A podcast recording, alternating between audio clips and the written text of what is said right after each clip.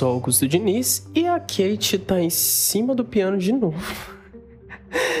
cara, ela me olha com uma cara muito puta quando eu olho pra ela de volta. Enfim, ultimamente ela anda ficando em cima do piano me observando. Para quem nunca viu meu estúdio, nem por foto, é, o piano é localizado exatamente ao lado do computador. E ela fica em cima dele sentada me observando. Pelo menos ultimamente. Bom, pelo menos ela não tá dormindo. Hoje eu vou falar um pouco sobre a genialidade do Joe Hisaishi. Eu não vim falar sobre o que eu já falei nos últimos episódios sobre o Joe Hisaishi, nem sobre pautas que eu já falei nos outros episódios, como por exemplo genialidade na música ou identidade sonora. Não, não vim falar nada disso hoje. Hoje eu vim falar Talvez seja um pouco sobre genialidade e um pouco sobre identidade sonora, porque não tem como eu fugir disso, certo? A gente está tratando de um pianista de jazz que não curte muito obedecer regras que deram a ele para compor música para filme.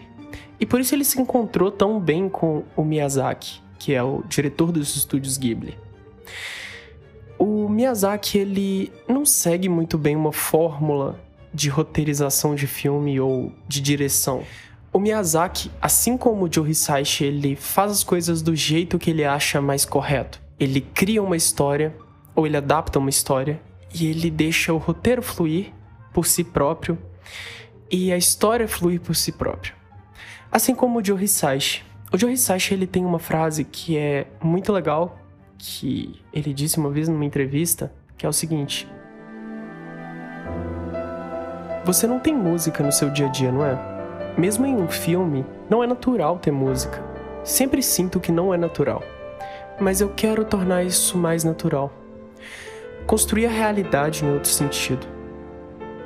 E o que ele quer dizer com isso? Bom, a gente ouve música enquanto anda na rua, ou sei lá, a gente coloca um fone em casa e ouve. É, a guria mesmo eu tava ouvindo a trilha sonora de Viagem de Chihiro, mas a gente não tem uma música que acompanhe nossos atos. Uma música que é uma trilha sonora, que a gente abre uma porta, a música, bam. Pode acontecer? Pode. Você abrir uma porta e alguém tocar uma música exatamente nesse momento. Mas não é assim que as coisas funcionam diferente de um filme.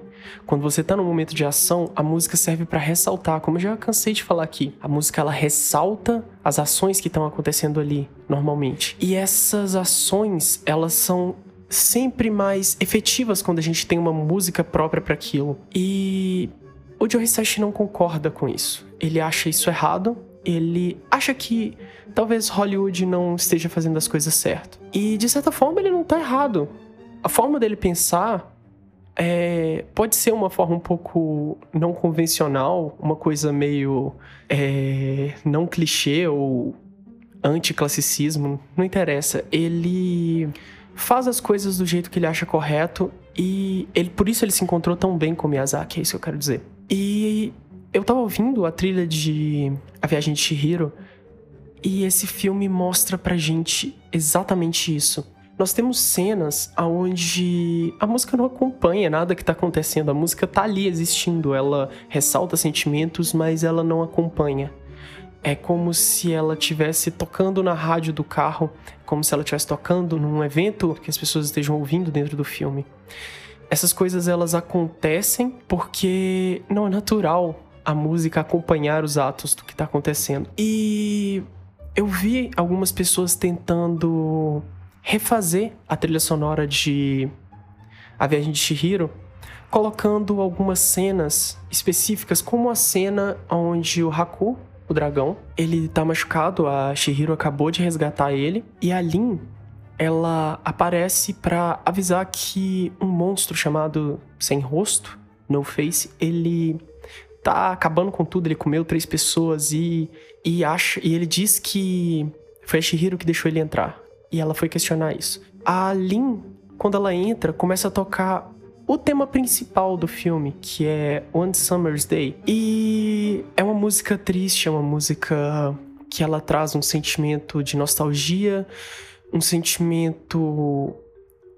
Sabe, com notas mais tristes. Ela, ele não é um tema que ressalta o sentimento que a Lin passa ali de não conseguir entender por que, que a Shihiro fez aquilo, ou que a cena é meio desesperadora e a música é tão calma. A música é, é realmente ela é meio triste, então isso não segue tão bem.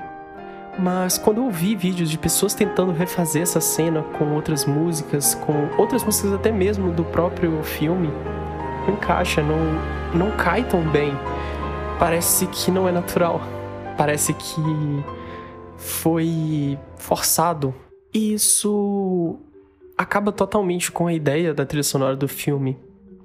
É, o Joe Hisashi ele escreve as coisas dessa forma com um propósito.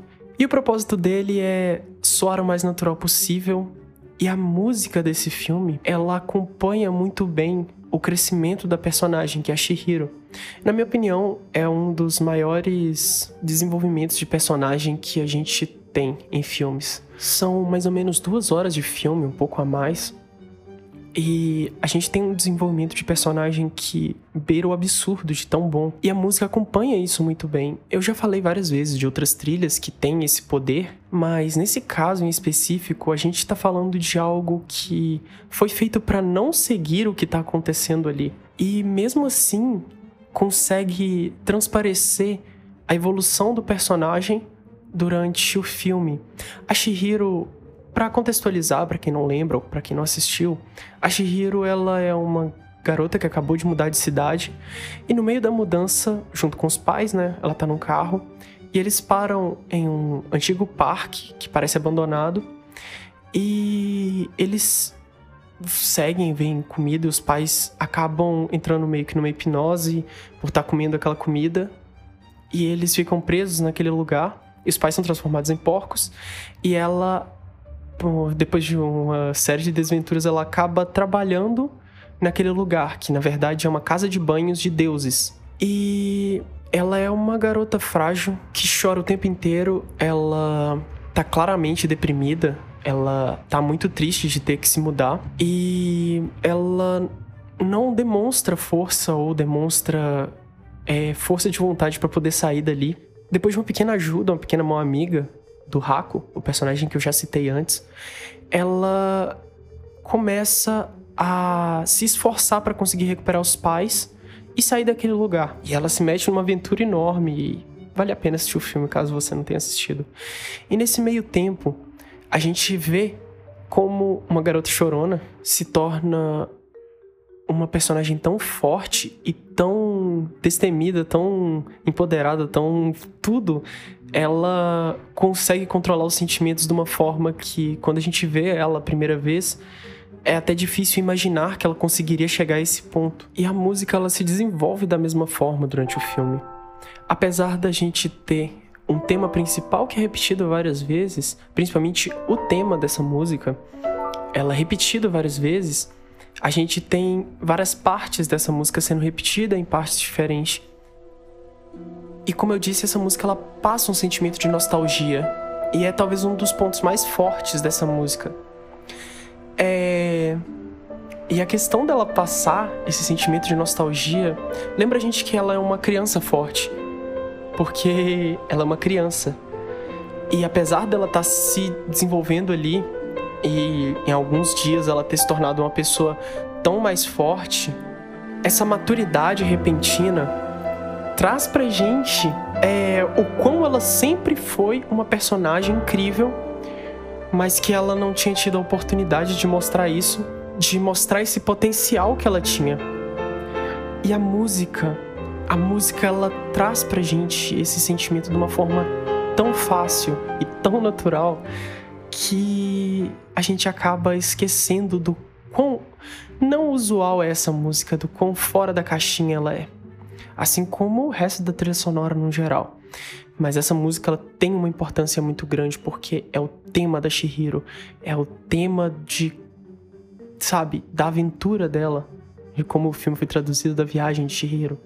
E a gente terminar o filme com ela se mostrando tão decidida na cena final, ela se mostrando tão forte, meio que é um susto a primeira vez que você assiste se você não tiver prestado atenção muito bem nessa, nesse desenvolvimento dela, porque ela se mostra extremamente decidida numa cena onde não é tão esperado que ela só tomasse uma decisão tão importante de uma forma tão simples. É... Dessa vez eu não vou dar spoiler, não vou falar o que, que acontece nessa cena final, porque provavelmente talvez. Não sei, talvez tu não tenha assistido. Mas vale a pena assistir e vale a pena ficar de olho nesse desenvolvimento dela e perceber o quanto ela toma maturidade durante o filme, durante esses dias que ela esteve nessa casa de banhos e em toda a sua aventura. E nesse final, como que ela demonstra toda essa força de uma forma simples, assim como tudo nos estúdios Ghibli, com simplicidade. É... Eu vim falar de como a música não é usual nesse filme, como o Joe Hisaishi ele compõe de uma forma não usual, mas acabei falando mais do filme em si, porque eu tava ouvindo a trilha sonora e ouvindo a trilha sonora desse filme, vem na minha cabeça todas as cenas, vem. Eu já assisti esse filme várias e várias e várias vezes e cada vez que eu paro para pensar nesse filme, é é de certa forma mais perfeito cada momento desse. E obviamente isso deixa claro como que a música tem essa importância. Eu sempre deixei claro nesse podcast o quão importante a música é para um filme e sempre disse que a música ela tem que andar do lado da, do, do filme porque não é como se fosse um segundo plano e sim parceiros.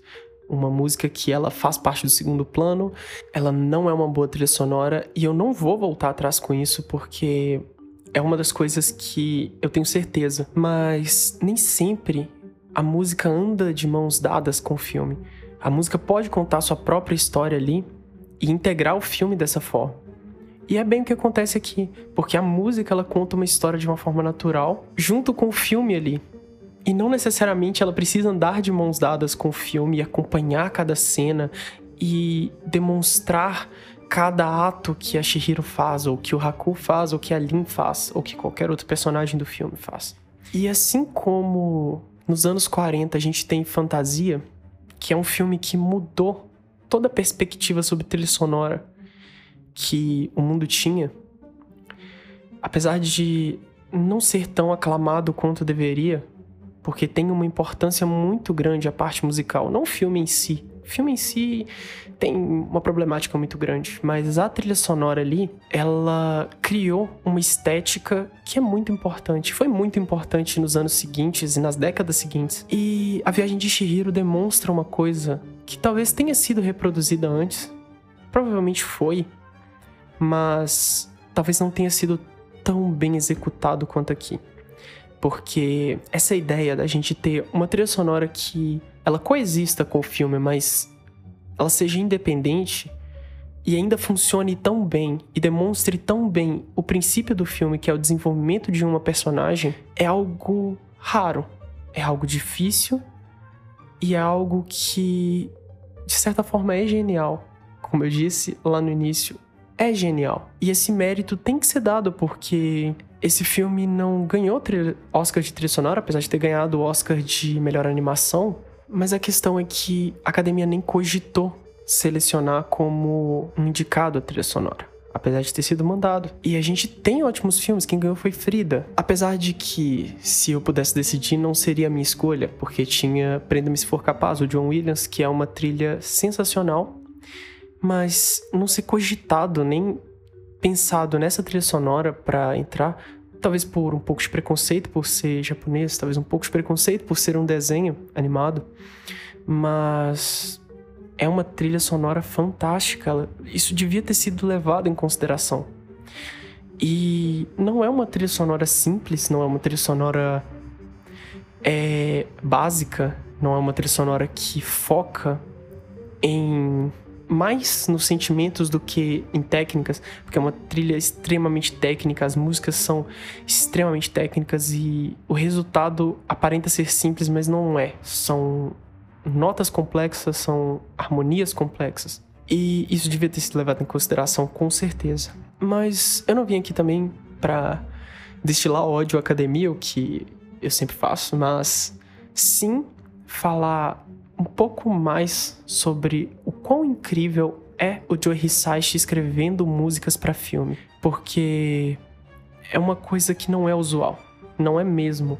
E dificilmente algum diretor de Hollywood conseguiria adaptar tão bem o jeito dele escrever com alguma forma de conduzir um filme, de dirigir um filme. Eu gosto muito de ouvir o álbum conceitual da Viagem de Chihiro. Não sei se a gente consegue achar, eu tenho no computador de muitos anos atrás, eu ainda tenho ele. Que é basicamente ideias, conceitos, é, frases que foram importantes para poder compor ali. E sabe, quando você ouve aquilo, você percebe que a ideia inicial é a ideia final. O Joe Hisaishi, ele sabia o que ele ia fazer, apesar de ter mudado várias coisas, ele sempre soube o que ele queria para esse filme, apesar do filme nem estar tá pronto. O filme não estava pronto, porque igual eu falei, o Miyazaki ele não faz um roteiro, ele não deixa as coisas tão escritas, tão preto no branco. Ele vai fazendo e é freestyle, tá ligado? Vai saindo. E a música é a mesma coisa ali, ele foi fazendo junto e foi saindo tudo. E é essa questão de o porquê a trilha sonora de Viagem de Chihiro e a música dos estúdios Ghibli, que são compostos pelo Joe Hisaishi, soam tão natural e elas são extremamente precisas e cirúrgicas, por isso elas são tão naturais. É... E é incrível a gente ver isso. E eu acho que as pessoas deviam dar um pouco mais de valor, apesar que ultimamente tem sido moda assistir os filmes do estúdio Ghibli, o que é bem legal. Apesar de que agora o Joe Hisashi já tá meio velho e ele merecia mais prestígio durante a carreira dele. Mas uh, eu tenho um amor muito grande para os estúdios Ghibli pelo Joe Hisashi e ver as pessoas é, fazendo remix de músicas do, do Estúdio Ghibli é tão legal. Até eu mesmo, eu fiz dois. E esse movimento, sabe, das pessoas realmente apreciando as músicas do Estúdio Ghibli, do Joe Hisaishi, fez com que ele criasse um canal no YouTube e fizesse clipes para as músicas dele. Cara, eu não conseguiria nem imaginar. Ele fazia música para os filmes e ficava por isso mesmo. Ele não, não lançava os álbuns de uma forma internacional e nem era nenhum boom assim. Mas você vê ele criando um canal no YouTube, um, um, um perfil no Spotify e as músicas dele tendo milhares, milhares, milhões e milhões de, de plays, é muito legal. E isso me dá uma gratidão, uma felicidade muito grande de saber que trilhistas estão sendo tão apreciados e valorizados quanto eles deveriam. Apesar de que eu ainda acho pouco, acho que deveria ser mais. E eu queria agradecer a todo mundo que ouviu até aqui meu muito obrigado. Eu sempre fico muito feliz a todo mundo que ouve até o final. É, a Kate agora tá embaixo da minha estante nova. Eu comprei uma estante, ela tem tipo uma partezinha mais embaixo, onde eu não coloco meus gibis. E ela tá curtindo um espaço vazio que tem ali ainda, que eu vou preencher. E é isso, gente. Muito obrigado de novo. Me manda uma mensagem nas redes sociais. Não me xinga, eu sou sensível. Obrigado e adiós.